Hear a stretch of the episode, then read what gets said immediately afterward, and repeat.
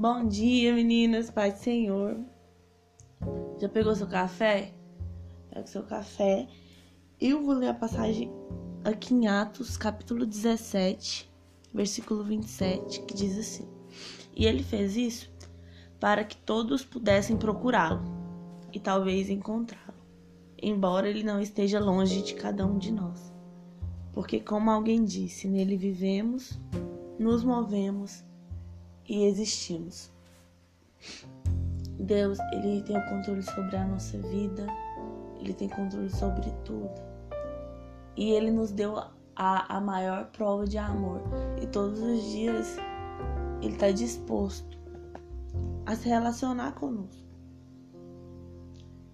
É, mesmo, mesmo sendo falha, mesmo tendo dificuldades, mesmo às vezes caindo e errando, e, e muitas vezes não sabendo nem como, como receber esse amor, muitas vezes não, não sabendo nem como agir diante de Deus, não sabendo nem como retribuir, né?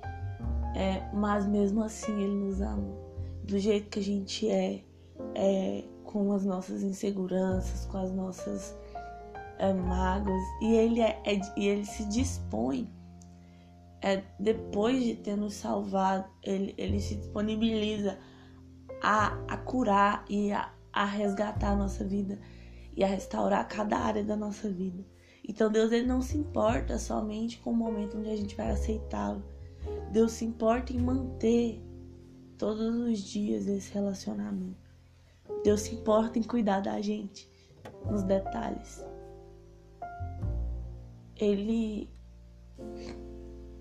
ele nos salvou, ele nos resgatou, mas é muito mais profundo que isso. Deus ele enxerga cada área da nossa vida, ele enxerga o nosso futuro e ele tem um plano para nós. E ele se preocupa com as escolhas que a gente faz. Ele se preocupa é com aquilo que nos deixa triste, com aquilo que nos deixa feliz. É, ele realmente quer, quer caminhar conosco. Ou, ou, na verdade, nós devemos caminhar com Deus. E eu amo essa passagem que aqui Paulo explica, né? Lá em Atenas.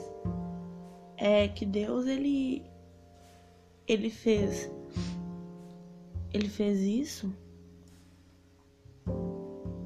E ele fez tantas coisas para que a humanidade toda, ele resgatou o mundo e o evangelho foi pregado para que todos pudessem procurá-lo e talvez encontrá-lo, mesmo que ele não esteja longe de cada um de nós, ele está perto. E, e quando a gente o busca, a gente acha, porque a Bíblia diz que, olha, lá em Jeremias 29, 13, que os segredos do Senhor estão reservados para aquele que o busca, para aqueles que o buscam. Ah, buscar-me-eis e me achareis, quando me buscar de todo o coração. Essa parte da similar de Atos, eu acho. Enfim. Então, Deus tem reservado coisas para aqueles que o buscam. Porque isso é reciprocidade, né? É, é uma via de mão dupla. Então, é, não existe relacionamento de uma pessoa só. Não tem como só Deus relacionar comigo e eu não com Ele. É, é uma coisa que é, é mútua. Eu tenho que, que que me relacionar com ele e Deus se relaciona comigo. Porque como e, e porque como alguém disse, nele vivemos, é, nos movemos e existimos. E sem Deus nada do que foi feito se fez, né? E sem Deus não não tem sentido a nossa vida. E a nossa origem é em Deus, então a gente não pode é deixar que a insegurança, deixar que a culpa, deixar que esse sentimento venha e nos impeça de nos relacionar com Deus. Porque muitas vezes quando a gente vai buscar Deus, a gente se sente, a gente sente que a gente não tem, não tem esse direito, que as nossas falhas são tão grandes que, que talvez Deus não queira nos ouvir mais. Mas isso não é verdade e esse sentimento não é de Deus. Porque a vontade de Deus é que nós o busquemos. E nós precisamos quebrar todas as barreiras é da nossa mente e das nossas inseguranças. Na verdade, nós precisamos revelar todas as nossas inseguranças para Ele, é, dizendo: Deus, uh, eu me sinto assim, mas eu sei que esse sentimento não vem de Ti. E a Tua palavra diz que eu devo te buscar. Se revela a nós. É, e é isso. Fique com Deus. Bom dia.